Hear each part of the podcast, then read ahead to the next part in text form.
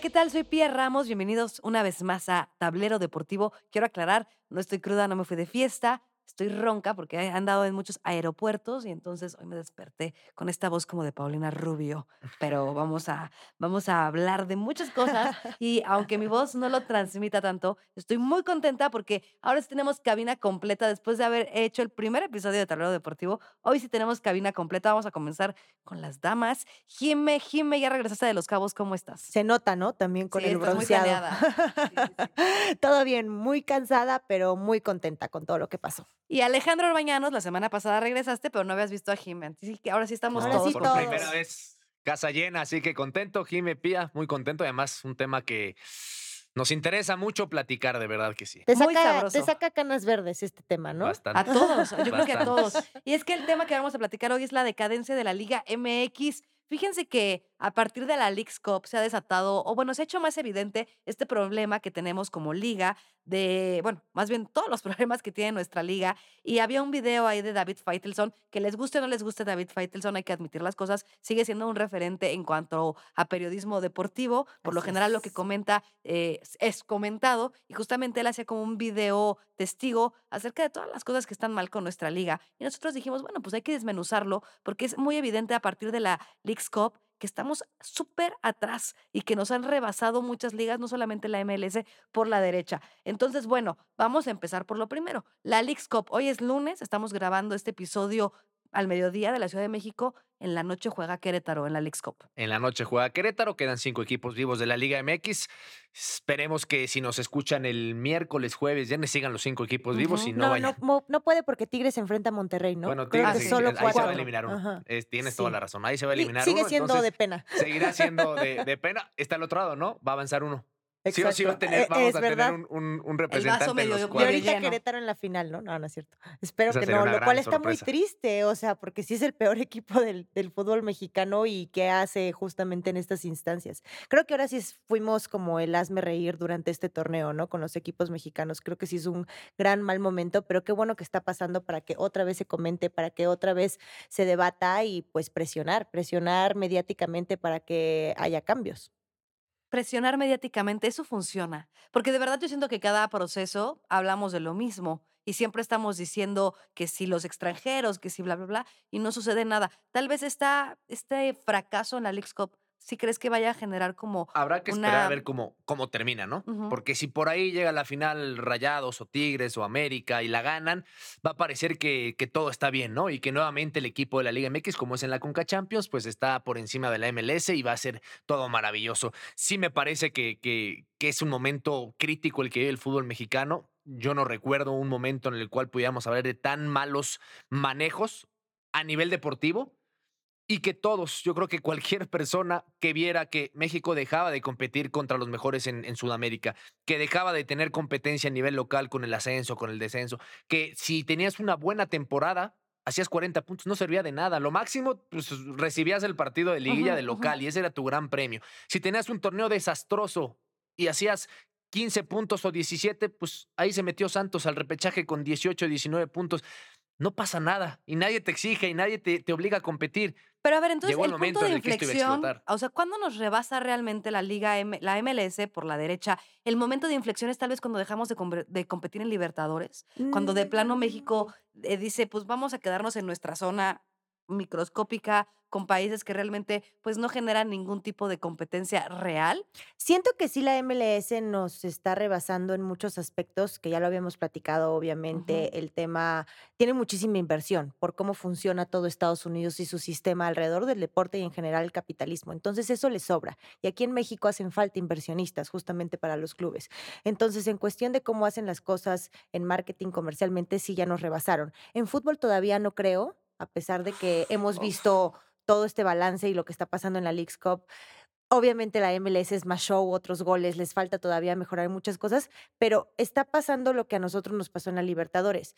México vivió un buen momento futbolístico porque se curtía con mejores equipos en el sur del continente. Claro. Ahora nosotros no estamos ganando nada. Los que están ganando son los de la MLS porque los equipos de allá justamente se están, Están curtiendo curtiendo con nosotros. con el fútbol mexicano, este, a la par de que en todo el A mí me otro gusta área eso. están creciendo. O sea, me Entonces, gusta cómo lo explica. ajá. La MLS está creciendo a cuestas del O fútbol sea, digamos que es mexicano. un Exacto. parásito del fútbol. Digo, no, Sí. no, a ver, o sea, no, eh, no es mala onda, pero sí, como una sanguijuela que al Sí, sí, final de sí. cuentas empieza a chupar la bien, o sangre sea, ellos- y tal vez muta en algo Pero mejor. están chupando Exacto. la competitividad. To- a los totalmente. aficionados latinos de allá, a los de habla hispana y a los, por supuesto, Gran paisanos. estrategia, o sea, están haciendo todo ese mercado. Están haciendo está lo que tienen que hacer. O sea, el fútbol mexicano sí en los últimos 10 años no solo no ha mejorado, no ha evolucionado, sí está retrocediendo a raíz de esto. Y es un hecho que en otros 10 años la MLS sí va a ser mejor en todos los aspectos y sigue así. Pero pues nadie obligó a los equipos mexicanos a competir, como dijo el Tata ver, Martino. y- o sea, y fue, la Libertadores fue qué? dinero. O sea, nos debería, debe importar como afición, como liga, tratar de regresar a este torneo donde, pues, sabemos que el fútbol sudamericano es otra, es otra cosa, ¿no? O sea, los futbolistas sudamericanos son súper apasionados, la, la afición también, o sea, ves a Argentina, ves a Brasil, es una locura. Y también es más duro el fútbol, o sea, Sí. ahí sí van a lo que van. Nos, nos deberíamos de empezar de verdad a interesar a tal vez regresar. No, ¿Qué, es lo que falta para que México regrese? se ve muy lejano. Y es el calendario. Primero, tú perteneces a la CONCACAF, que ahí sí México tendría que en algún momento revelarse, como lo han hecho algunas Esa es la otras, Conmebol. y decir, ok, la, la CONCACAF, el 85% de la CONCACAF sobrevive gracias a México a nivel de clubes y a nivel de selección. México no puede doblar las manos tan fácilmente, pero trae una, una remuneración económica y además una exigencia menor. Entonces ahí México dice, gano y gano, ni, ni me exigen tanto y empiezo a ganar las Copas Oro y gano la Conca Champions. Y dinero. Y además me, me viene un dinerito encima y yo sigo con esta relación muy buena, Sí, fantástica. pero nunca se movería, ¿no? México nunca se trataría de Es mover que se habla de, de que no hay espacio en el confederación. calendario. No hay espacio porque tu torneo haces repechajes y haces Exacto. los cuartos y las no sé qué, y luego te vas a jugar la League's Cup a Estados Unidos y luego el campeón de campeones. Así no va a haber espacio. Sí. Oye, Bueno, pero una, una utopía donde todo se conjurara, yo creo que sería realmente lo óptimo, ¿no? O sea, Claro, creo que todos estaríamos a favor. competir realmente contra el Boca, contra el River, contra los clubes brasileños, contra los clubes uruguayos, porque yo creo que sí ha, ha venido un- una baja muy fuerte de nuestra liga a partir de que pues ya no, pues qué, o sea, compites contra un equipo haitiano que no es por mala onda, pero pues, pues Claro. no, ¿no? A lo mejor lo que también podrían buscar ahora que estamos ya terminando este verano es este aprovechar que los equipos europeos vienen a la pretemporada en Estados Unidos y buscar como esas Jugar con alianzas ellos, con claro. ellos. Pero pues ya estando la League's Cup, en el momento ¿eh? en que decidieron hacer la League's Cup con este formato es que le dieron,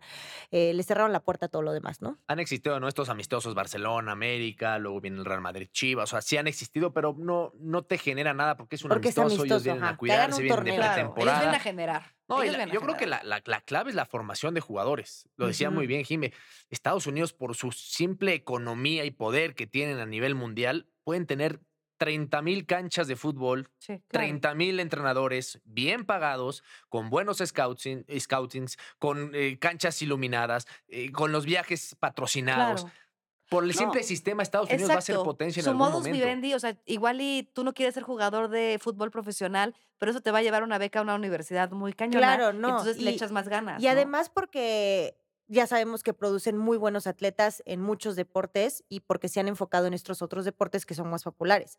Pero ahorita que el fútbol empieza a ganar popularidad en Estados Unidos, imagínate lo que va a ser en 10 años. Ya las nuevas generaciones van a querer jugar, Jugar fútbol. Si hoy Claro. Por la así manera en que lo hacen, entre van los a que les gusta el fútbol, pero los que les gusta el básquet, los que les gusta la cross, los que les gusta la NFL, Y así les va. y el pedacito que queda de, de que les gusta el soccer allá Oigan, es suficiente. Imagínate cuando tengan un- una masa mayor de dónde les elegir. quiero platicar algo que igual no viene tanto al caso, pero ahorita me acordé, eh, estaba yo hace unos días en San Diego y estaba viendo ESPN, porque pues me quiero ver deporte, y estaba viendo que transmiten las carreras de corgis, de los perros corgis, como los que tenía la... Wow.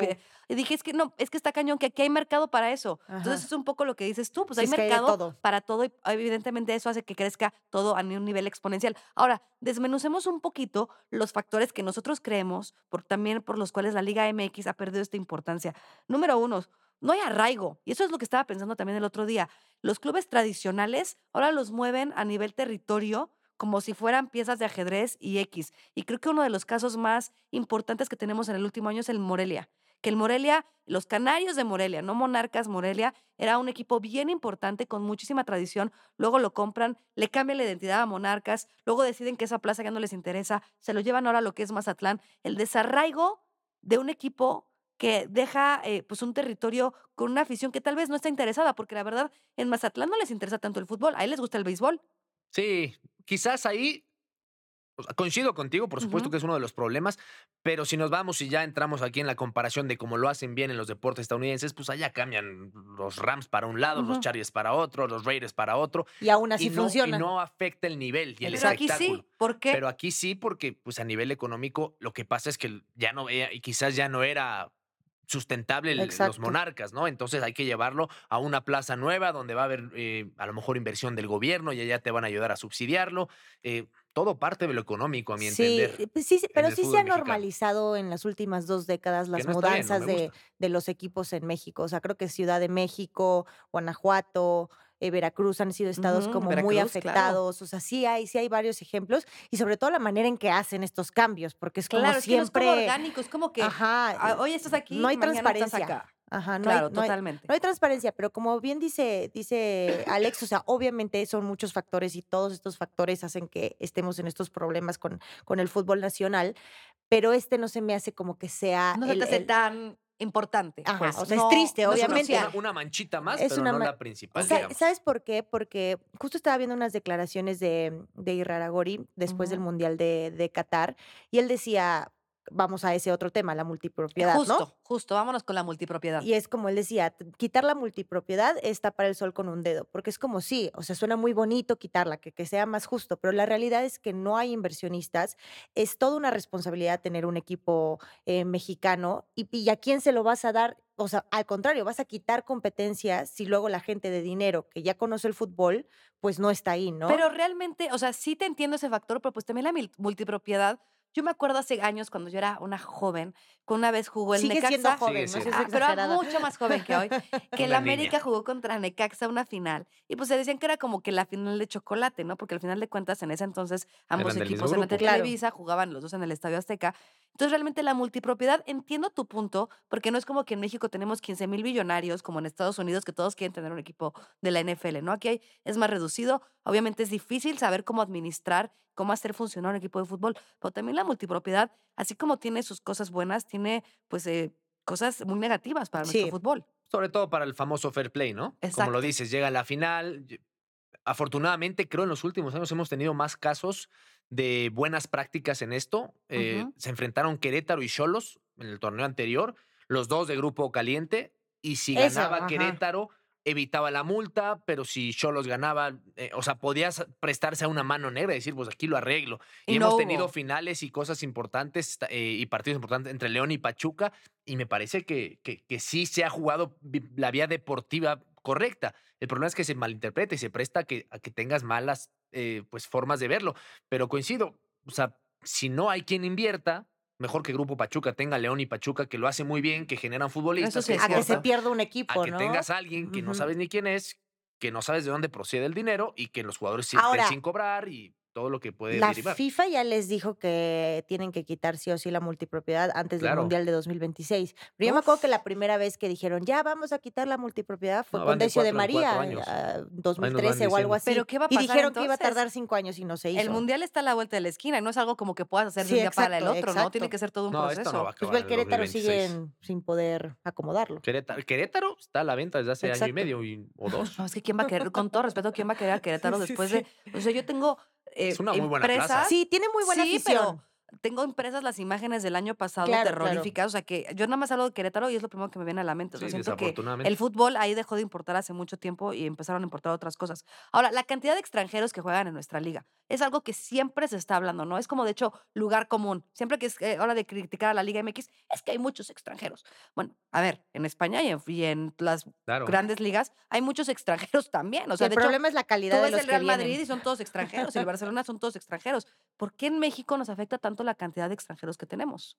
Es un tema que yo coincido, no es de reglamento, no, no es porque haya menos extranjero vas a tener mejores futbolistas.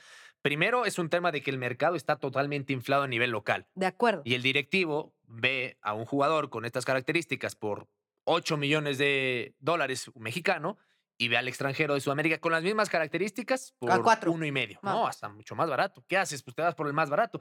Mientras no se regule esto, creo que todo va a ir al, al tema económico, al tema dinero. El mexicano el- o el directivo mexicano quiere hacer dinero con su jugador mexicano y inflan. Y, y- y Claro. todos se regulan y entonces pues, de esa manera no vas a llegar a un lado. El Barcelona en su época dorada, jugó con puro español cuando en la, en la, pues, en la, en la regla no estaba eso. Podía jugar con puro eh, eh, extracomunitario o con puro europeo. El Madrid hace tres meses creo que jugó sin un solo español un partido. Que sí, que sí llamó la atención, ¿verdad? Así es. Si el técnico no confía en el mexicano y si el directivo no confía en el mexicano y si no se baja este mercado inflado, Pero a ver, ¿por qué está tan inflado el jugador mexicano? O sea, la por verdad, lo mismo, hay pocos Pero lo lugares para inflan mexicanos. para que salgan, ¿no? sí, para que se lo- vayan y a a Pero local. porque también luego se traen a sudamericanos random que nadie ubica y les pagan millones, sobre todo Cruz Azul con sus malas Más bien aquí el prácticas. chiste es como el tema de los agentes, ¿no? De que ese, ese Exacto, tema también, es también muy ahí. turbio Pero a dentro de nivel nuestro local, fútbol. si son tan pocos los mexicanos de calidad, pues valen más. Y ese es el tema. Claro. porque al final de cuentas también te generan más patrocinios, Cuando tuviéramos más presencia. de- y el directivo de América diga, necesito un lateral derecho y está Kevin Álvarez, pero está Mozo, pero está tal, tal y tal, y de repente tengo 10 opciones, pues se va a bajar. El, el- el problema es que hay uno. Y todos quieren meterle dinero a ese pero, uno. pero es por el problema que decías de la formación, volvemos a lo mismo. O sea, todo es como ¿Y por un qué, por qué círculo. México dejó de formar buenos futbolistas? No, porque nunca siento que nunca ha habido ¿Tú sientes que nunca ha como- habido una escuela del fútbol mexicano? En formación creo que es de lo que más le falta al país. O sea, y eso se traduce en el nivel de la liga como en el nivel de la selección mexicana. O sea, creo que eso es lo que hace falta, como mejores preparadores para todos estos talentos más jóvenes. O sea, que, que se curtan en otros lares del mundo, porque Sí, que aquí la verdad claro. está muy bajo el nivel. Bueno, y el otro tema que siempre es muy común cuando hablamos de nuestra desastrosa Liga MX, el no descenso. Que yo creo que ahí sí eh, es una de las cosas que más Y nos ni el pesan. ascenso, ya no hay O ni sea, ascenso. ni ascenso ni descenso. Vivimos como en un limbo ahí extrañísimo entre 18 equipos. El otro estaba viendo, en la MLS son 28 equipos, aquí son solamente 18. O sea, sí está como pues muy bajo el nivel de competencia. Y luego no hay ascenso y no descenso. Ahora, también es, o sea, volvemos a lo mismo. Es terrible que haya desaparecido y todos lo criticamos como por qué no hay, si en, los, en las grandes ligas hay así, es lo justo. Pero mm, los equipos que están e- en, en la expansión, que tendrían que ascender, necesitan como cuatro certificaciones para poder ser una plaza fuerte. Además de salir de campeón de campeones. Solo Leones Negros tienen, ¿no? La certificación, me parece, para poder ascender. Entonces es como, Atlante, ni si no siquiera me equivoco, ya, ya lo había conseguido. Tienen como, o sea, O sea, hay se una les burocracia que no les da chance pero aparte. es porque no tienen el la, la solvencia en muchos aspectos Mm. para poder mantenerse en primera división Pero y que no una va a poder cosa quizás es competir. la solvencia, que es parte de los requisitos, y otra cosa es que el estadio, que, o sea, es increíble Sí, que, el- que- que- que exacto. equipos como el City, como el Real Madrid, como el Barcelona, como la Juventus juegan en, en estadios mucho más pequeños, mucho más tradicionales, y resulta que aquí, si no tienes capacidad No, pues para el más mismo de Inter 22,000, Miami, pues su, su estadio Sí, está así sí, como sí, que pues, chiquito. medio- así como que digas, Sí. wow, estadio de primer mundo, la verdad Que que bueno, no lo es. es, es contradictorio, o sea, buscar algo, porque la MLS a- se cuece aparte. Y México va buscando parecerse a la MLS. Y entonces decimos, es que la MLS ha crecido, o sea, muchísimo. Y decimos, pero tampoco hay descenso allá. Y también hay playoffs. No, y tienen un calendario tienen rarísimo que yo creo que lados. eventualmente se van a tener que adaptar al resto de, de las Del ligas mundo, de- ¿no? del mundo. O sea, Sí. ya que se O sea, es que el- establezcan el más. fútbol no tiene nada que ver con los Ajá. demás deportes gringos. Pero bueno, o sea, no, no- no- ah, antes de desviarnos hacia otra Sí. vez hacia la MLS, o sea, el tema de que si los estadios de los equipos de expansión, toda Ajá. esta burocracia, pues Sí. al final de cuentas también está acabando afecta- afectando, ¿no? O sea, yo vivo todavía en esos mundos de que, pues igual un jugador de segunda división puede eh, irse ahora sí que a la primera y eso ya no pasa. imagínate, en España acaba de descender el español de Barcelona, un equipo muy típico, Exacto. con mucha Muy tradición, tradicional. con mucha historia. ¿Qué pasó? Tuvo una, una muy mala temporada. Bye. Y bye. Adiós. Exacto. Aquí en México tenías que tener para empezar seis malos torneos. Seis. No uno, no dos. Seis.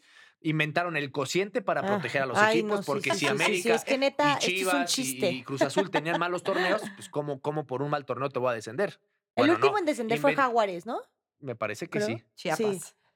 O Te Lo- juro que yo ya no me acuerdo. Sí, no, pues no, yo Lobos tampoco. Se terminó salvando, pero lo- es otra vez la historia. de luego que se lo cambiaron. pasó a cambiar a otro Sí, equipo. exacto. Es que. Pero bueno, partamos de eso. Entonces, y ahora ni siquiera con esos seis torneos malos te desciendes, porque ya no desciendes y pagas una lanita y ya estás No, es que protegiendo sí. a los poderosos, protegiendo para que Atlas no vaya a descender en algún momento, para que Chivas, que tuvo su crisis y su momento. Pumas, los Pumas también se de llevan años en la rayita. Sí, qué oso. La, verdad, la verdad me Lo da que vergüenza. pasó A mí me encantan en los la Pumas, pero hay que decir las cosas como Es son. nuestro equipo, sí. Es pues no le vamos equipo, a dejar de pero ir, no vamos, pero. o sea, aquí no vamos a pecar de, ¿cómo dicen? Eh, periodistas porristas o porristas periodistas o no sé cómo No, le dicen. Aquí. Nosotros tratemos de ser no somos eso, queremos ser un poco Oye, pero por cierto, esto también fue requisito de la FIFA, ¿eh? Antes del Mundial del 2026 tiene que regresar el ascenso-descenso. Y según esto les están haciendo monitoreo a la Federación no y a la Liga MX. Vamos a ver. En la MLS eso no, eso no va a pasar. Allá no, pero Allá pues no yo creo que sí les dan bueno, su chance liga que división sí, pero no, es- no va a funcionar.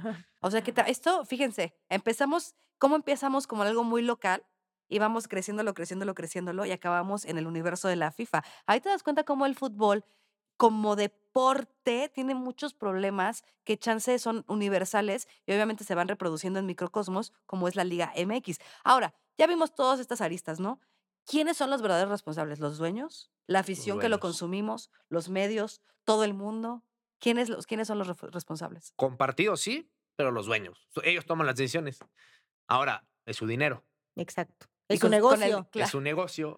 Es que me O encanta. sea, es que- es que al final, pues entonces, sí, o pues, al sea, ya final te quiero ver. nosotros muy románticos y nos encanta la pasión y, y el amor al deporte, pero pues el, el- el dueño ve numeritos rojos Claro. y, y ve numeritos negros Claro. y verdes y dice, oye, yo aquí tengo que moverle algo porque está haciendo una pérdida para mí. Entonces Claro. es muy difícil, pero a nivel deportivo, Pero, por ejemplo, 100% los en dueños. otras ligas yo sí creo que vemos dueños que son muy inteligentes para Es que poder la combinar las dos cosas. claro. ¿Y por qué aquí no? Porque Pues, saben Hay que hacer mejor negocios. Señor Ricardo Salinas Pliego, lo voy a invitar a usted a Tablero Deportivo para Sí. que venga. Para que ya nos ves que contesta bien. mucho en Sí, X, sí. lo voy a En invitar. X, si no me acostumbro. Es lo más raro del mundo. No, pero es que sí, por ejemplo, yo pienso en, en grandes equipos, eh, igual y no es la- el, el mejor ejemplo, pero pon tú los equipos de la Premier, que estos que están eh, con el dinero saudí. Pues la neta lo están haciendo bien en, el, en cuestión de que están manteniendo bien a sus equipos. Igual no tienen mucha Es que, ver, tradición. dan pero ahí muy van. buen espectáculo. Exacto. Es muy buen nivel de fútbol, tiene Es a los mejores futbolistas, te cobran un muy buen dinero por, por ver sus partidos en la plataforma, todo funciona, todo es bueno, la gente paga, la gente paga muy caro ir a un estadio porque va a haber un buen espectáculo. Aquí te cobran caro el estadio, el estacionamiento, las Y cervezas, te dan un mal te servicio. cobran cara la televisión Y el a la mera partido hora es partido es Exacto, te entregan un mal producto. O sea, ves todo menos el partido. También los saudíes y todos estos consorcios eh, de Middle East, o sea, la, la verdad es que compraron un producto ya armado y bien hecho e histórico, o sea, muy fácil así. Pero lo están haciendo funcionar. sí, sí, o sea, sí. tú puedes comprarte, no sé, el mejor coche del mundo, pues si no lo sabes manejar, pues no te sirve de Pues nada el al que ¿no? compró el Chelsea le fue terrible, o Fatal. sea, y eso que es un hombre de negocios y tiene también inversión en otros equipos en Estados Unidos deportivos, pero pues vamos a ver cómo le va este año, ¿no? Ahora, la afición, siempre hablamos de la afición. La afición mexicana yo siento que es tan noble, como que todo se nos olvida. así como, Sí, "Ah", 100%. Y de repente pasa algo, si aquí nuestra producción me dice, "Sí, tienes tú toda la razón. No, es que de verdad siento que los mexicanos en, en general así somos, ¿no? Como que viene, a- ¿han visto el meme este de el que se está hundiendo, otro que se está ahogando y el bebé así abajo. de, Sí, sí, así sí. de Verstappen, Checo, este, así? Bueno, siento que eso nos pasa mucho a nosotros como afición. Y entonces llega el Mundial y nos volvemos a emocionar. O gana el América, ah, sí, el América, aunque hace dos temporadas estaba súper mal. Los Pumas, de repente, así de, es que sí van a alcanzar repechaje. O sea, Uy. imagínate, van a alcanzar el repechaje, entonces ya te emocionas. Como afición, de verdad, ¿qué puede hacer la afición para exigir una mejor liga? Porque al final de cuentas es la afición la que la paga.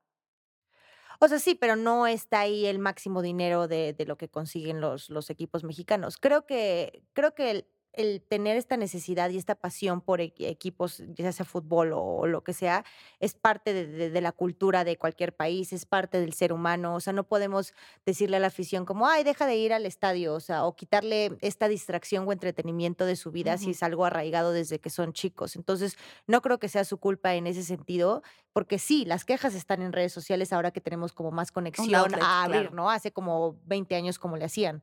Pues tal cual era la tele, te transmitían los partidos, la pero. ¿cómo escuchabas a la gente? Entonces, Lo dices este, bien. eh, O sea, el mexicano trabaja toda la semana, de lunes a sábado, dos horas de trayecto, eh, mal, mal, malos, o sea, Mal pagado, mal sí. pagado. Tiene dos horas para ir a ver a su equipo y disfrutarlo, prender la tele y desestresarse y olvidarse de eso. Y, y se juega con eso. Y el paisano en Estados Unidos, mismo caso. se Más juega todavía. con esa situación sentimental exacto. de lo que representa el negocio y el deporte y la, y la industria. Nada más el consejo es que no se lo tomen tan en serio. Eh, Pero fíjate que es muy difícil tomarte algo que tú dices, es que es fútbol. Yo lo pienso mucho y digo, pues al final de cuentas es un juego, ¿no?